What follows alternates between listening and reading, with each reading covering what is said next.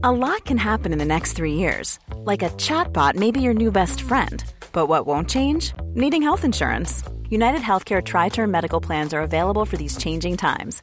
Underwritten by Golden Rule Insurance Company, they offer budget friendly, flexible coverage for people who are in between jobs or missed open enrollment. The plans last nearly three years in some states, with access to a nationwide network of doctors and hospitals. So, for whatever tomorrow brings, United Healthcare Tri Term Medical Plans may be for you. Learn more at uh1.com. Many of us have those stubborn pounds that seem impossible to lose, no matter how good we eat or how hard we work out. My solution is PlushCare. PlushCare is a leading telehealth provider with doctors who are there for you day and night to partner with you in your weight loss journey. They can prescribe FDA-approved weight loss medications like Wagovi and Zepbound for those who qualify. Plus, they accept most insurance plans. To get started, visit plushcare.com slash weight loss. That's plushcare.com slash weight loss. El símbolo de la medicina. Una serpiente envuelta alrededor de un bastón. Se muestra en todo, desde el logotipo de la Organización Mundial de la Salud hasta la etiqueta con el nombre de tu médico.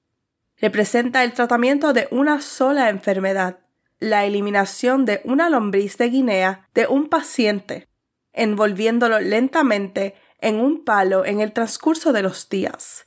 Esta enfermedad es famosa por otra razón. Está a punto de ser la segunda enfermedad erradicada de la faz de la Tierra.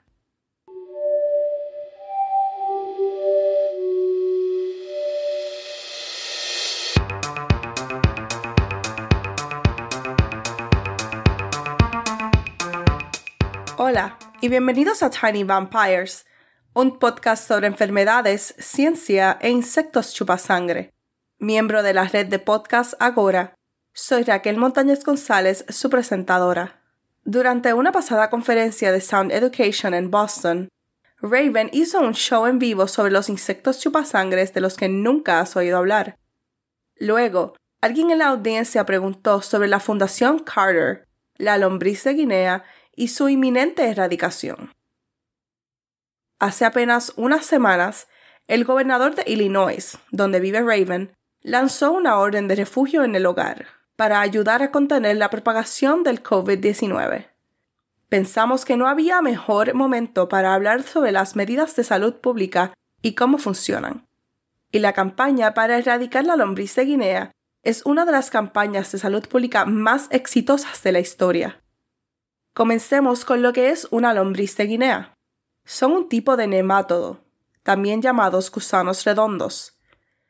Si bien la mayoría de los nemátodos viven en el suelo y no hacen daño a nadie, los que las personas conocen son bastante notorios, como las lombrices del corazón en perros y gatos, lombrices intestinales y anquilostomas. Las lombrices de Guinea comienzan su vida cuando la hembra libera sus huevos en una fuente de agua dulce. En la mayoría del agua dulce hay pequeños crustáceos llamados cíclopes que viven al estilo del plancton y comen lo que les parece. Los cíclopes, que se llaman así porque tienen un solo ojo, comen los huevos de lombriz. Esto es lo mejor para las lombrices porque solo pueden llegar a la siguiente etapa de su ciclo de vida dentro de un cíclope, Debido a que los cíclopes son tan pequeños y básicamente transparentes, las personas pueden verlos a simple vista. Entonces, si alguien bebe el agua, se tragan fácilmente los cíclopes y a su vez las lombrices.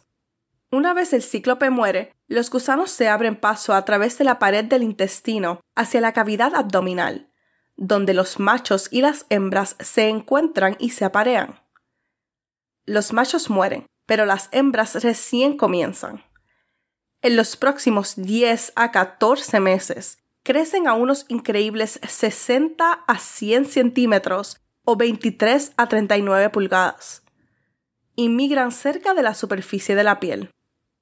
El gusano hembra crea una ampolla en la piel, generalmente en las piernas o los pies, que hace que el paciente sienta que le arde la piel es tan malo que este dolor le da a la lombriz de Guinea su otro nombre, la serpiente ardiente. Para enfriar su piel, el paciente coloca la ampolla en agua, que es la señal del gusano para salir de la piel, y dispersar sus huevos comenzando nuevamente el ciclo de vida. Para la lombriz, su trabajo está hecho, pero para el paciente el dolor acaba de comenzar. El gusano tiene que ser eliminado. Solo la punta sobresale de la piel. Un cuidador debe tomar un palo o una gasa y sacar lentamente el gusano mientras lo envuelve. Si el gusano se jala demasiado fuerte, podría romperse y provocar una infección masiva. Esto significa que puede tomar de días a semanas eliminar completamente el gusano. Como puedes imaginar, es un proceso increíblemente doloroso. Antes de que comenzara la campaña de erradicación, este tratamiento horrible debía hacerse a 48 millones de personas en todo el mundo. Las víctimas vivían principalmente en África, Oriente Medio y Asia.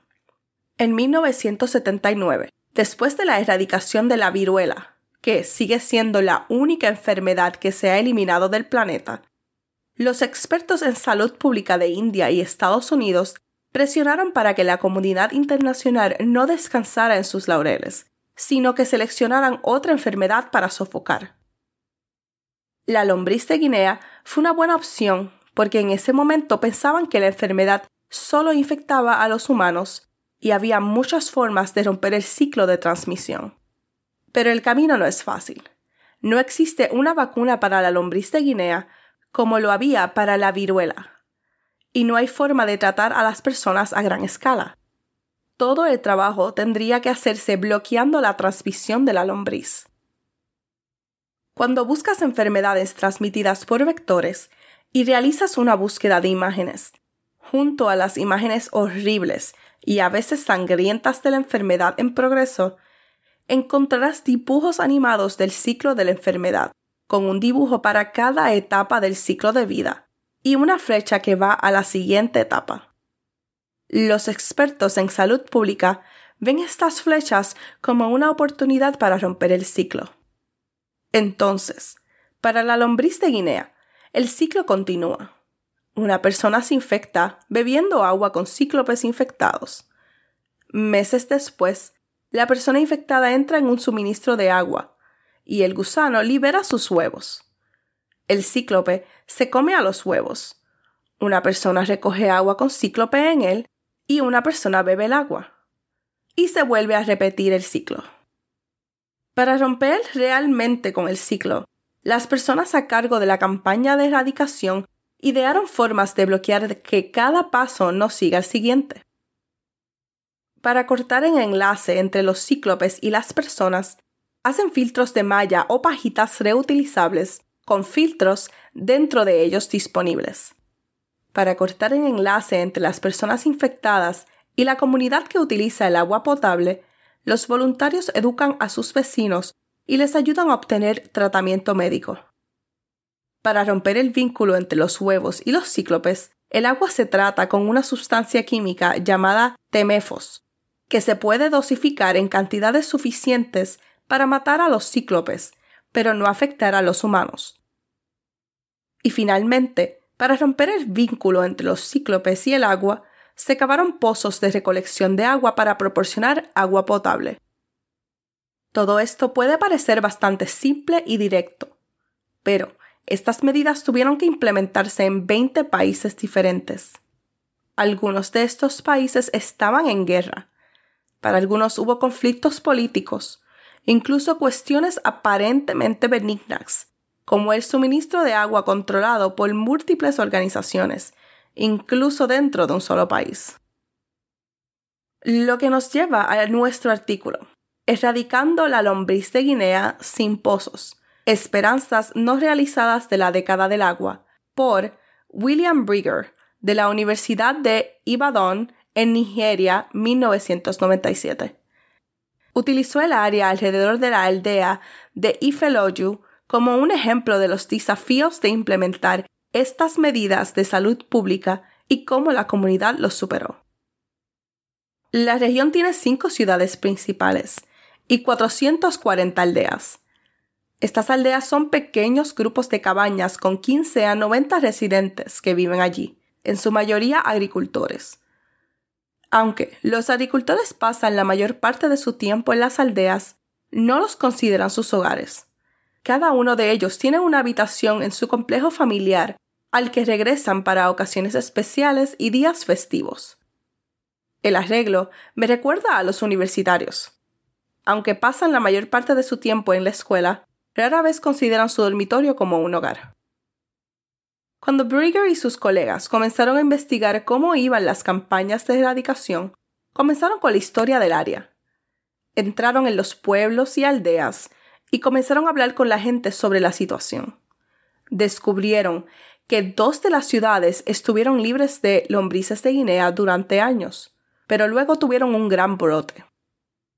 A medida que profundizaron en por qué sucedió esto, aprendieron mucho sobre la gente local y la naturaleza humana en general. El primer problema importante fue que las ciudades con tuberías en los sistemas de agua se habían averiado. Como las aldeas eran pequeñas y las personas que vivían allí las consideraban temporales, recibieron poca o ninguna atención del gobierno o de las organizaciones no gubernamentales. Esto significa que los granjeros estaban bebiendo agua infectada en las aldeas y luego trayendo las lombrices de regreso a la ciudad, donde había muchas más personas causando un brote. Para resolver este problema, comenzaron a cavar pozos en el pueblo y en algunas de las aldeas. Desafortunadamente, estos pozos se secaron en la estación seca y colapsaron en la estación lluviosa, lo cual debe haber sido una situación muy frustrante. La Organización Mundial de la Salud y el Banco Mundial financiaron un equipo de científicos ambientales para investigar la situación y descubrieron que el problema era más cultural que geológico. Los buscadores de pozos tenían miedo de cavar los pozos tan profundos como debían ser, por lo que los cavaron cerca del suelo inestable, cerca de los arroyos. Los trabajadores de salud voluntarios de la aldea idearon un plan ingenioso. Estos son aldeanos con mentalidad científica, en su mayoría mujeres, que se ofrecen como voluntarios para capacitarse en la ecología de la lombriz y las medidas que se pueden tomar para erradicarlos. Armados con este conocimiento y algunos filtros de agua, tomaron los problemas de Ifeloyus en sus propios términos. Tenían que comenzar educando a su comunidad, ya que muchas personas pensaban que las lombrices de Guinea eran un castigo por su comportamiento inmoral. Es comprensible que la gente vea las cosas de esta manera. Pasan un año completo o más sin síntomas después de beber agua con los cíclopes, algo que probablemente ni siquiera habrían notado. Los seres humanos de todo el mundo han vinculado el dolor de la enfermedad con fallas morales. ¿Por qué deberían ser diferentes? Una vez que la gente vio la enfermedad como un problema del agua, los voluntarios vendieron los filtros de agua que les dieron para obtener dinero para nuevos pozos contrataron expertos en pozos excavados a mano de otras aldeas, personas que no tenían miedo de cavarlos tan profundo como deberían ser. Debido a que los aldeanos y los granjeros en las aldeas vieron el uso de los filtros como una medida temporal, Brigger notó que tenían más probabilidades de usarlos. Todo este trabajo a nivel de aldea, de persona a persona, y financiado por organizaciones internacionales valió la pena. Grace Otubo una campesina de 58 años, fue la última nigeriana en sufrir la debilitante enfermedad. Durante tres años después de su recuperación, los trabajadores de salud fueron de aldea en aldea y de una choza a otra buscando y no encontraron un solo caso. En 2013, Nigeria fue declarada libre de la lombriz de Guinea. A partir del 2018, solo había 28 casos humanos en el mundo. Ahora, sabemos que los perros también pueden infectarse, pero tanto los trabajadores de salud voluntarios como las fundaciones de salud pública, como lo son la Fundación Carter, también están trabajando en eso. Muchas veces los adolescentes se ofrecen como voluntarios para ser entrenados para verificar si los perros del pueblo tienen signos de ampollas. Si los detectan, los adolescentes ayudan al dueño a mantener el animal alejado del agua hasta que se hayan eliminado los gusanos. Sé que muchos andamos en tiempos difíciles, algunos asustados por contraer el virus, otras personas que han perdido sus trabajos y los casos más fatales en donde alguien pierde la vida por el virus. Pero, Mirar la historia, aunque no está terminada, de la erradicación de la lombriz de Guinea es muy alentador. Las medidas de salud pública funcionan. Claro, a veces el gobierno no repara las tuberías de agua, a veces los pozos se derrumban, a veces tu vecino no cree en la evidencia. A veces las medidas de salud que pensamos que funcionarían no funcionan. Pero avanzamos, observamos la evidencia y hacemos el siguiente mejor movimiento. Hacemos nuestro mejor esfuerzo para comprender de dónde provienen otras personas y empoderar a cada comunidad para implementar medidas de salud en sus propios términos con entendimiento cultural. Al hacer esta investigación, he aprendido mucho de los trabajadores de salud voluntarios en Nigeria. Son de mentalidad comunitaria, creativos, bien informados y llenos de esperanza. Y con esto quería terminar el episodio. Quiero agradecer a la música y el sonido de Tyler Card por nuestra música de introducción y salida. Hasta la próxima y piensen en cómo no tienen una lombriz de Guinea y probablemente nunca la tendrán y utilícenlo como una motivación para rechazar a sus amigos cuando quieran pasar el rato.